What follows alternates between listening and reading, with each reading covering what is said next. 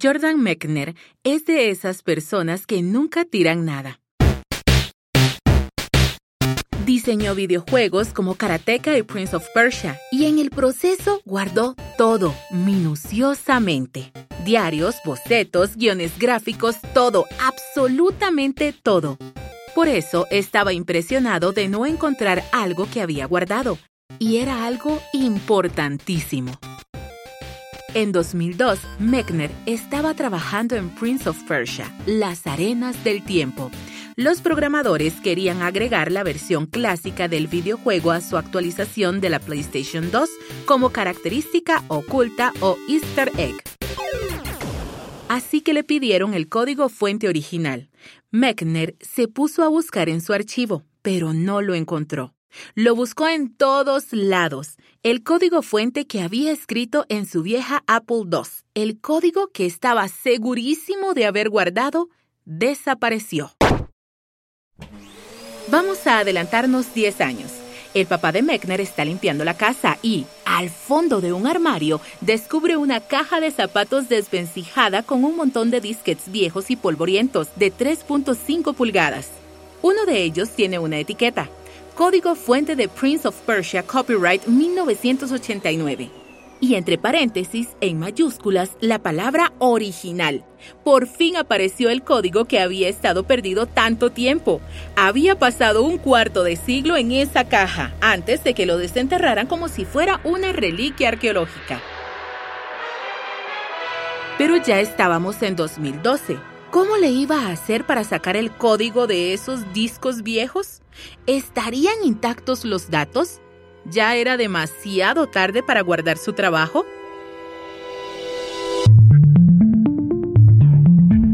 Guardar nuestro trabajo. Hoy ya casi siempre es automático. Los programas suben todo a la nube a cada rato. Ya ni nos preocupamos por guardar las cosas manualmente. De hecho, ya hay una generación entera que ni siquiera sabe lo que representa ese icono de guardar.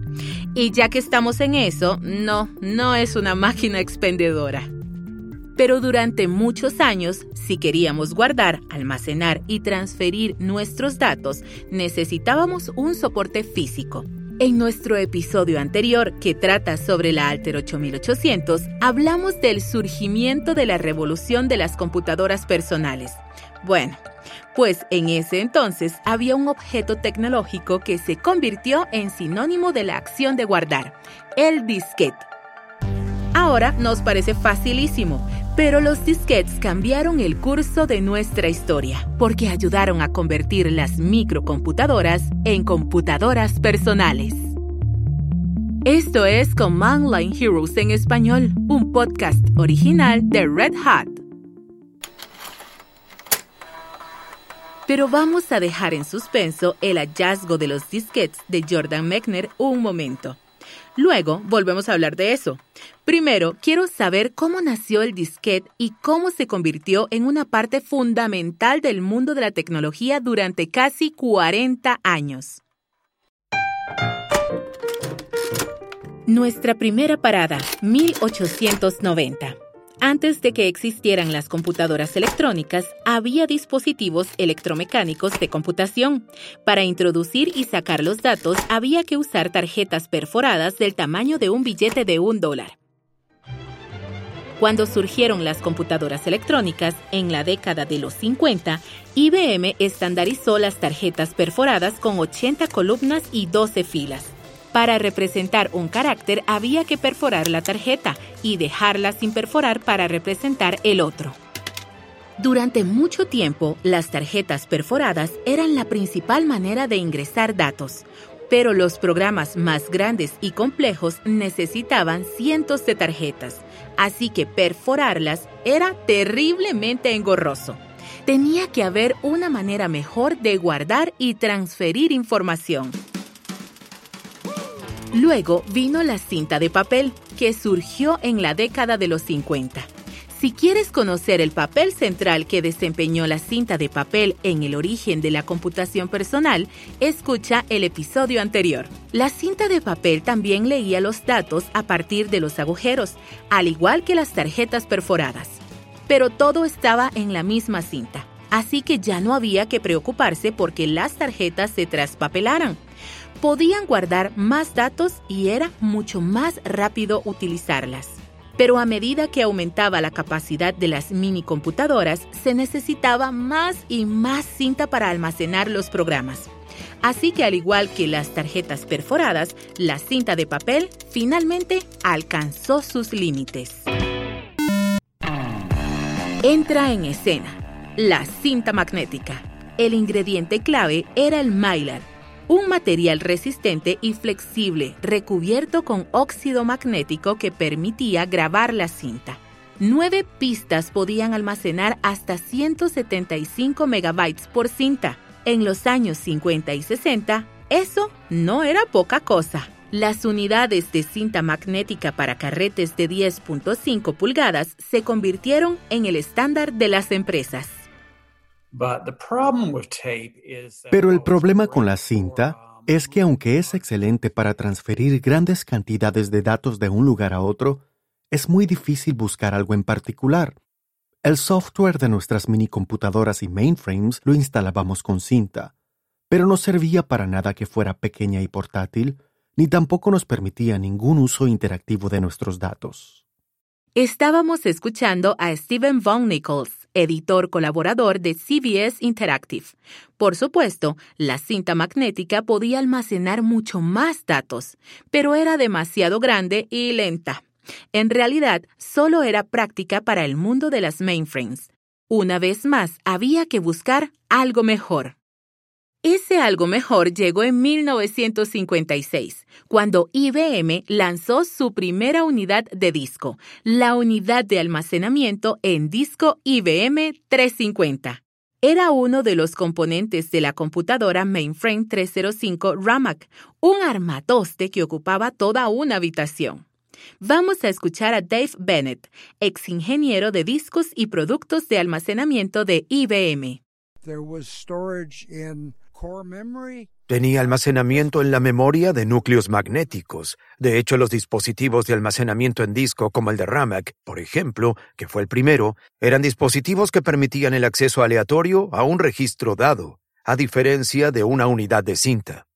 Lo interesante es que esa unidad de disco casi no ve la luz del día, porque ponía en riesgo el negocio de tarjetas perforadas de IBM. Pero el proyecto finalmente se aprobó. El problema era que la unidad contenía discos hechos de metal sólido. Así que la RAMAC pesaba una tonelada, literalmente. Había que moverla con montacargas y transportarla en grandes aviones de carga. No era el método de almacenamiento más conveniente. Pero gracias a ella surgió una mejor solución. La verdad es que el disquete inicialmente se desarrolló para satisfacer una nueva necesidad.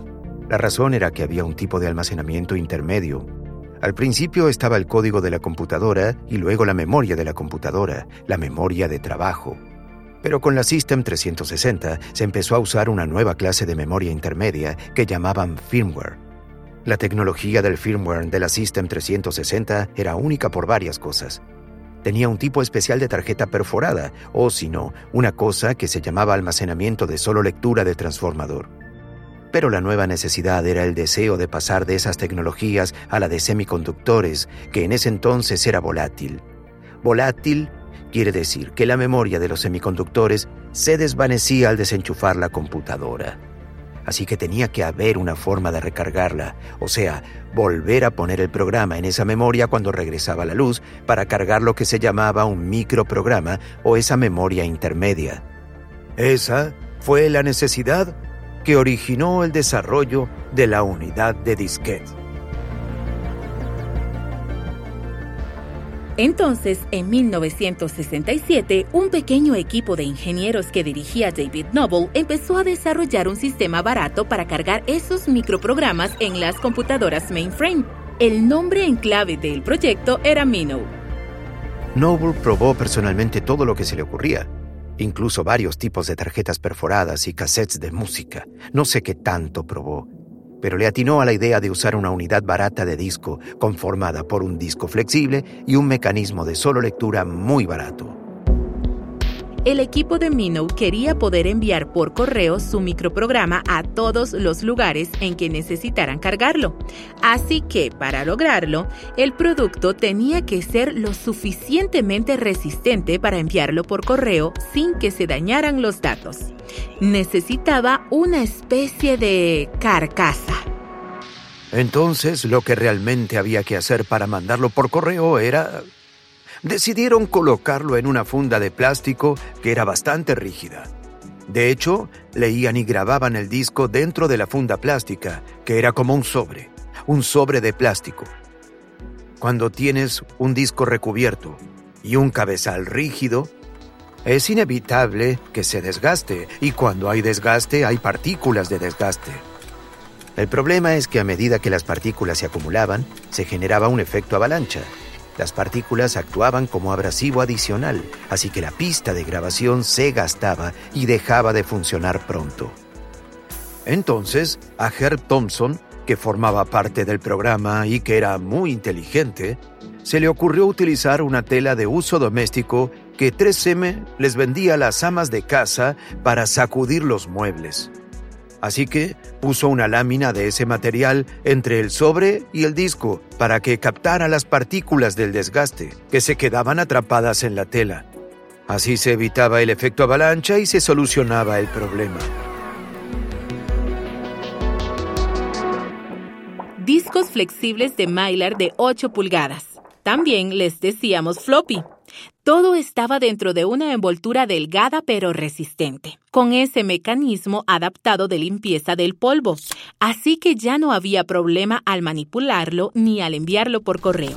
Los nuevos disquetes tenían una capacidad de almacenamiento de 80 kilobytes, así que podían guardar la misma cantidad de datos que 3.000 tarjetas perforadas. Fue un gran salto hacia adelante en la capacidad de almacenamiento.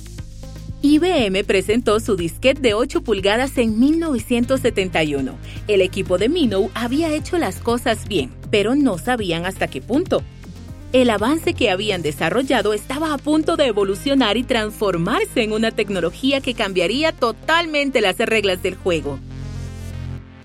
En ese entonces, Alan Shugart era el director de productos de almacenamiento de acceso directo de IBM. El proyecto Minnow era su bebé. Sugar era todo un personaje, era emprendedor por naturaleza.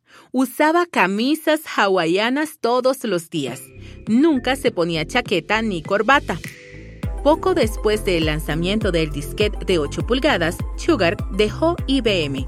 Empezó a trabajar en Memorex en 1969 y luego fundó su propia empresa en 1973, Sugar Associates que se especializó en los dispositivos periféricos. Don Masaru, otro de los compañeros de IBM, siguió a Sugar y se convirtió en vicepresidente de operaciones de Sugar Associates. Un par de años después, Masaru recibió un pedido de An Wang, que era el director general de Wang Laboratories, una de las principales empresas de informática de ese entonces. Wang había diseñado un método de memoria de núcleo magnético que las computadoras utilizarían los siguientes 20 años. Cuando se comunicó con Masaru en 1975, le planteó un desafío. Así lo recuerda George Solman, uno de los ingenieros de Sugar en esa época. El Dr. Wang dijo, tengo muchas ganas de diseñar un sistema para pequeñas empresas y un procesador de textos, pero las unidades de disco actuales, las de 8 pulgadas, son demasiado grandes. Queremos un par de dispositivos de almacenamiento pequeños. Como van a estar junto al tubo de rayos catódicos de la pantalla, no podemos poner los de 8 pulgadas porque los campos magnéticos van a distorsionar la imagen. Así que se le ocurrió que podíamos condensar el disquete de 8 pulgadas. Sabíamos que teníamos que pensar en algo de bajo costo que pudiéramos fabricar. Armamos un rotafolio común y corriente a la antigüita con nuestra descripción del dispositivo y se lo llevamos al Dr. Wang que nos dijo, me gusta, pero no se puede usar un motor con corriente alterna porque va a distorsionar la imagen. ¿Por qué no averiguan quién fabrica los motores de los reproductores de cassette en los autos de General Motors, por ejemplo? Nos regresamos y le pusimos unos motores muy pequeños que cabían en el mini disquete para mover una correa que lo hiciera girar. George Solman tuvo que imaginarse las especificaciones de este nuevo disquete para definir qué tanto había que reducir su tamaño y qué debía contener. Lo que hicimos fue observar todos los reproductores de cassette para determinar el promedio de sus dimensiones. Y después de los cálculos, terminamos con un tamaño de disquete de 5,25 pulgadas.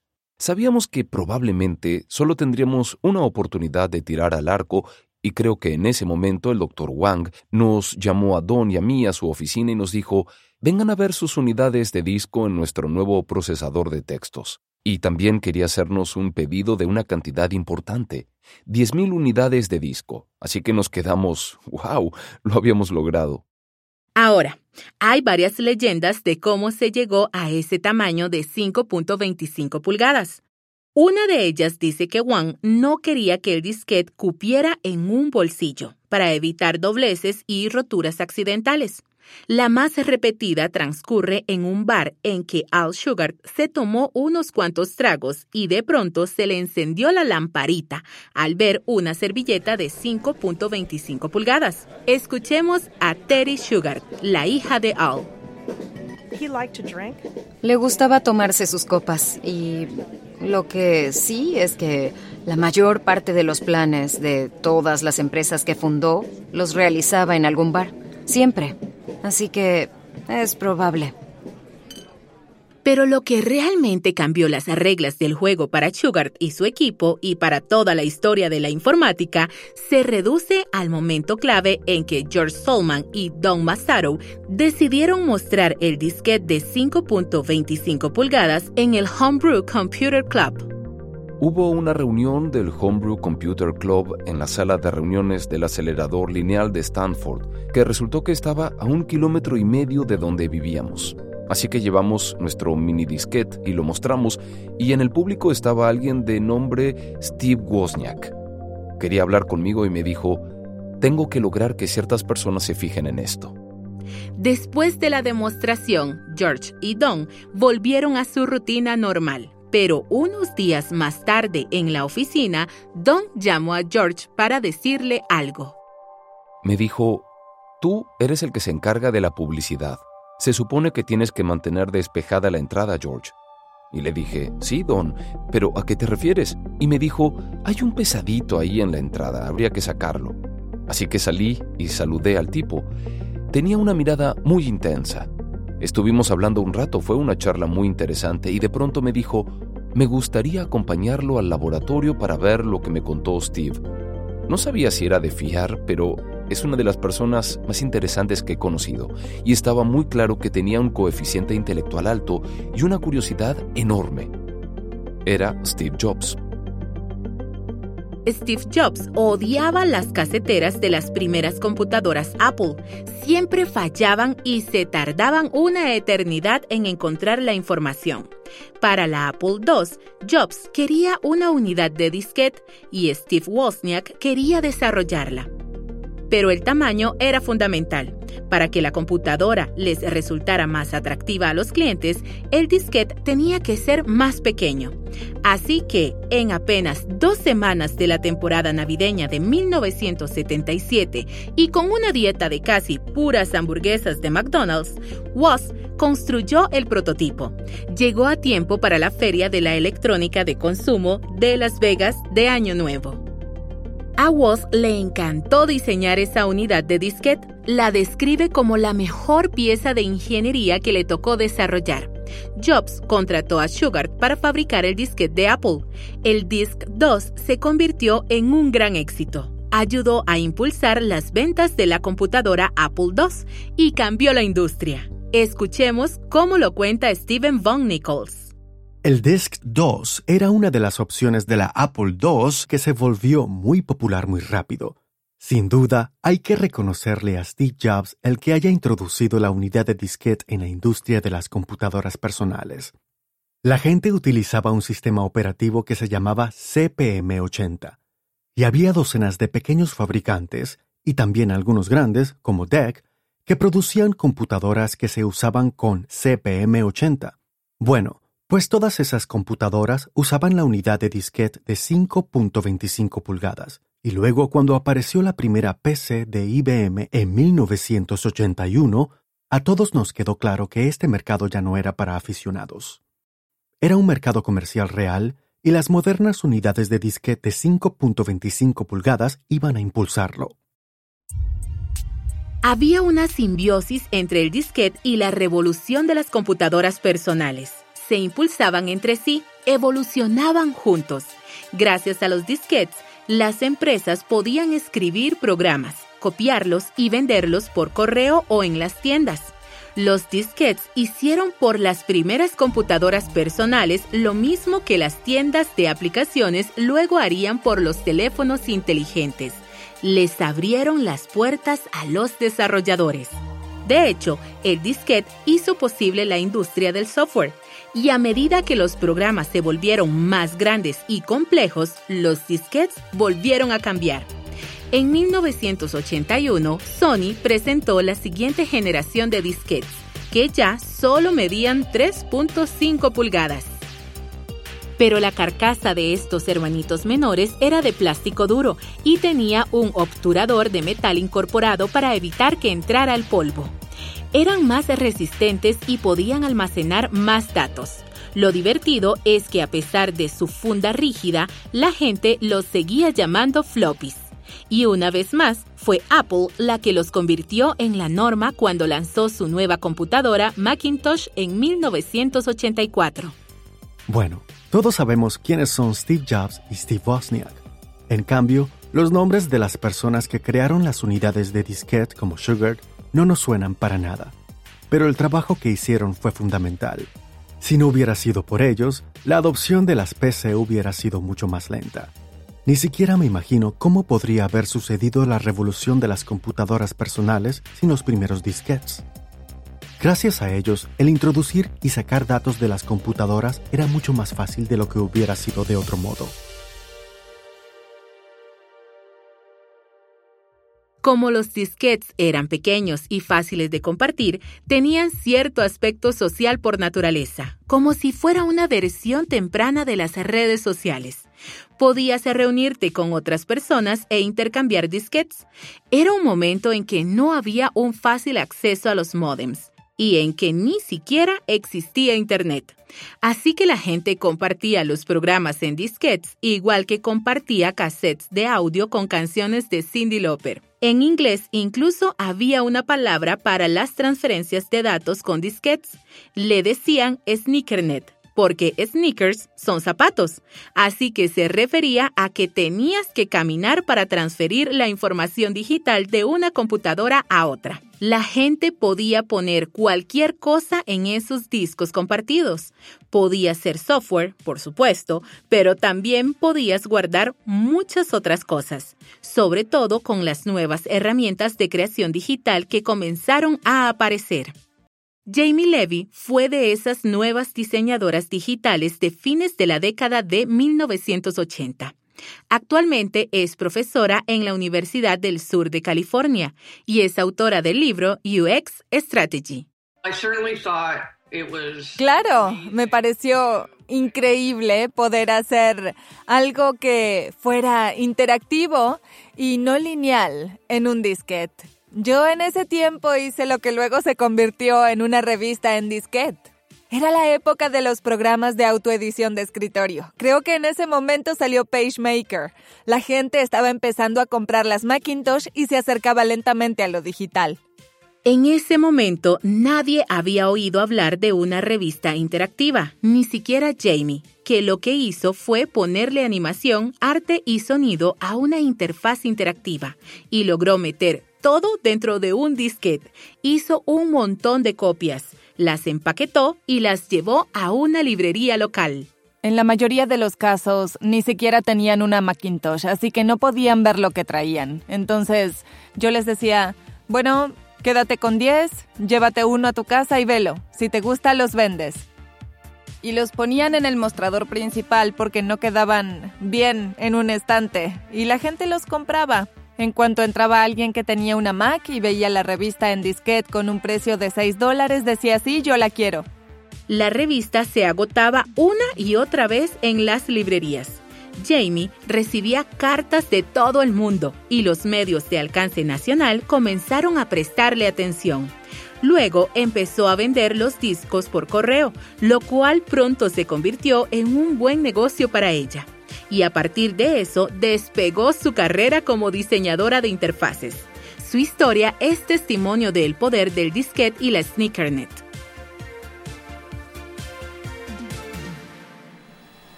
Hubo una época en que podías guardar todo un sistema operativo en una sola unidad de disco flexible de 160 kilobytes. Pero para mediados de los años 90 necesitabas varios para ejecutar lo que fuera. Los archivos eran cada vez más grandes y era molesto andar metiendo y sacando disquetes en la computadora. La primera computadora personal en salir al mercado sin unidad de disquete fue la iMac de 1998.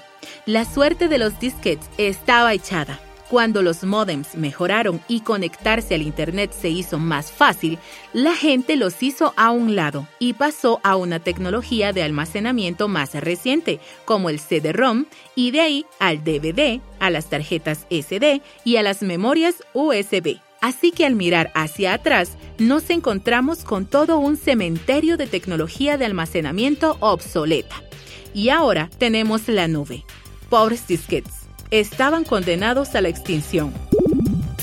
Pero lo curioso es que siguen por acá. No se van tan fácilmente. Para empezar, todavía están en el icono de guardar. La gente tiene cajas de zapatos repletas de ellos. De hecho, han demostrado ser uno de los objetos tecnológicos más resistentes del mercado. Tal vez te impresione saber que todavía se usan para mantener sistemas heredados, como el sistema de misiles balísticos intercontinentales de los Estados Unidos. Hasta hace poco ese sistema dependía de unidades de disquete de 8 pulgadas. En serio. Matthew Kirschenbaum es profesor de inglés y estudios digitales en la Universidad de Maryland.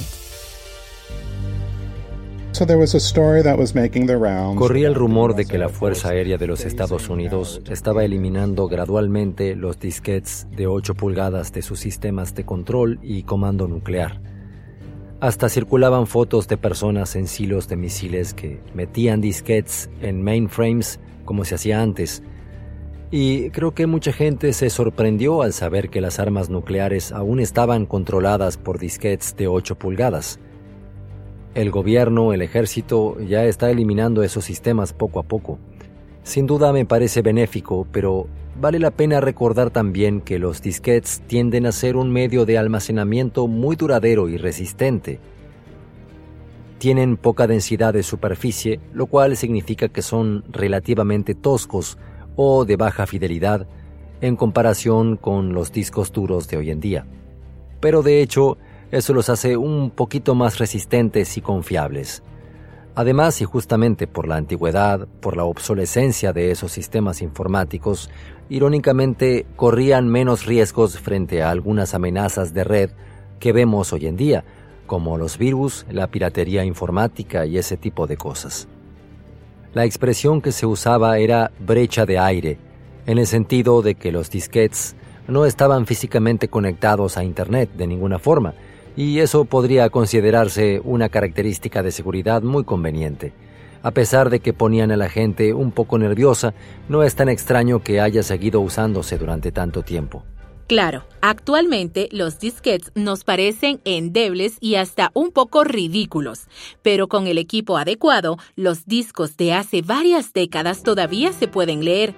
¿Quién sabe qué tesoros puedan salir a la luz al recuperar esos datos? Hace un par de años hubo un comunicado de prensa sobre el hallazgo de una docena de nuevas imágenes de Andy Warhol. Resulta que eran imágenes digitales que el artista había creado en una computadora amiga en los años 80. Se había comprado la amiga, estaba experimentando con ella y comenzó a usarla para algunas de sus obras de arte, y las imágenes resultantes se guardaron en disquetes que estaban en el Museo Warhol de Pittsburgh, Estados Unidos. Un equipo de la Universidad Carnegie Mellon logró rescatar esos archivos Y gracias a eso tenemos una docena más de obras de arte de Andy Warhol. Hablando de tesoros, es hora de averiguar qué pasó con Jordan Mechner y el código fuente que estuvo perdido durante tanto tiempo. En resumen, Jordan había perdido el código fuente original de Prince of Persia. Años más tarde, su padre encontró una caja de zapatos en el fondo de un armario, con un montón de disquetes polvorientos de 3.5 pulgadas. Uno de ellos estaba etiquetado como código fuente. Pero ¿en serio estaba ahí el código fuente? ¿Podría recuperar su trabajo de Prince of Persia?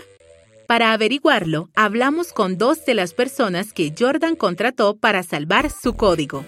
El primero con el que se comunicó es Jason Scott, archivador independiente en Internet Archive. Podía funcionar o no funcionar, pero uno siempre se prepara para lo peor. Tony, uno de mis conocidos, tiene una relación impresionante con las computadoras Apple. Las conoce por dentro y por fuera. Yo diría que es un encantador de Apple II. A través de un canal IRC de gran alcance, Jason buscó a Tony Díaz y lo contrató para el rescate. Luego, Jordan invitó a ese par de arqueólogos informáticos a su casa de Hollywood Hills. En la parte de atrás de su camioneta, Tony cargó un montón de equipo para el largo viaje desde Oceanside hasta Los Ángeles. Tomé un par de sistemas de Apple II que tengo guardados, los respaldé, llené casi la mitad de la caja de la camioneta con varias herramientas y conseguí unidades de disco que están modificadas para leer disquetes difíciles y cosas así. También tomé un controlador de unidad de disco que funciona de manera un poco distinta y algunas cosas de una computadora más moderna que ayudan con los disquetes si hace falta. Y bueno, cargué todo y salí a carretera. En la sala de la casa de Jordan, Tony desplegó un impresionante arsenal de antiguas computadoras Apple II y unidades de disco de 3.5 pulgadas. Entonces, Jordan llevó la caja de zapatos en una bolsa de plástico, como si fuera el santo grial. Su preciada reliquia estaba sujeta con bandas elásticas para que la tapa de cartón no se cayera. He estado en muchas situaciones así en que simplemente abres la vieja caja de discos y todo tiene el mismo olor a humedad que... No sé, es difícil describirlo, pero, por ejemplo, las personas que han estado en un barco de la Marina saben que todo tiene el mismo olor. La parte de atrás de todos los aeropuertos huele igual. Bueno, los disquetes tienen su propio... ¿Cuál es la palabra? Su propio encanto, por así decirlo. Tony sacó un par de discos para ver en qué condiciones estaban. Estaba dispuesto a quitarles la cubierta protectora y lavarlos con detergente para platos, en caso necesario. Llevaban mucho tiempo sin girar, así que puso sus dedos en el centro de uno de ellos, los sacudió un poco y lo hizo girar una vez para ver si había moho. Luego Jason y él se repartieron las tareas. Iba a hacer lecturas de flujo que es cuando tomas la información magnética, extraes cada ondulación de esa información y eso genera una imagen del disquete muy grande y difícil de decodificar. La idea era que si alguna otra cosa salía mal o nos quedábamos atorados, podríamos usar la imagen. Tony entendió qué información estaba guardada en esos disquetes y estaba usando una computadora para leer el disco como si estuviera en 1990 ni los datos tuvieran lógica para él. Primero nos dedicamos a los discos que evidentemente eran copias de archivos estándar. Nos aseguramos de no tocar ninguno de los discos que contenían información irreemplazable hasta saber a qué nos enfrentábamos. En los discos sencillos que tomamos al principio había cosas como Dead Bounce, por ejemplo. Era un juego que hizo Jason pero nunca salió al mercado, igual que un clon de Asteroids. Funcionaban bien, hasta pudimos jugar con ellos en la computadora.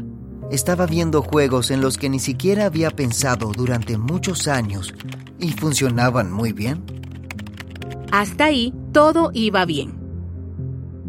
Ahora le tocaba al disco que decía Prince of Persia.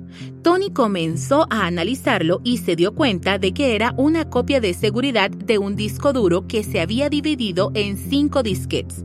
Había que volver a armar todo. Para restablecer las imágenes, el volumen de disco duro que uses tiene que tener el mismo tamaño que el que usaste para crear la copia de seguridad. Obviamente había llevado discos, pero ¿qué probabilidades había de que fueran exactamente del mismo tamaño? Porque no siempre era así.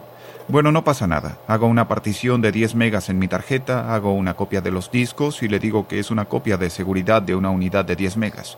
Lo restauramos y lo que obtuvimos fue un precioso disco duro lleno de archivos de código fuente que teníamos que revisar.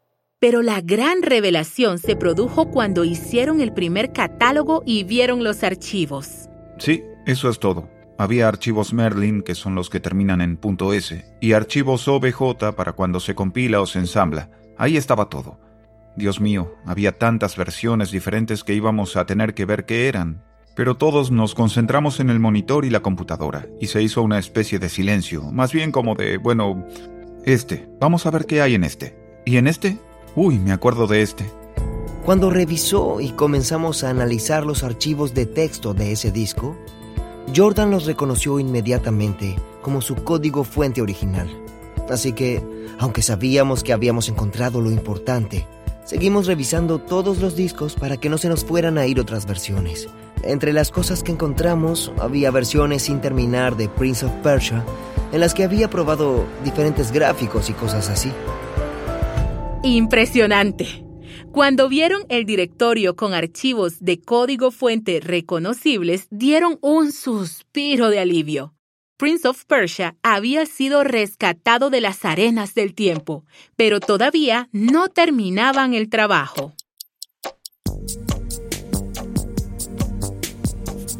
Jason cargó el código recuperado a GitHub, así que los fanáticos tuvieron acceso a él de inmediato y desde cualquier parte del mundo.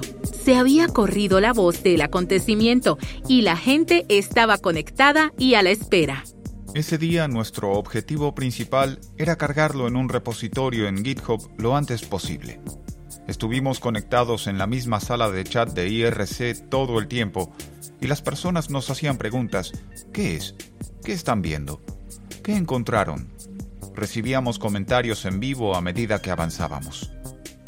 John Romero, que trabajó en Doom y Quake, dijo que aprendió varios trucos al mirar el código fuente. Y había mucha gente que no lo entendía, porque un código escrito a fines de la década de los 80 es muy diferente de los actuales, por el hecho de que había que estar liberando memoria byte por byte tratando de hacer espacio para que un sprite se viera bien.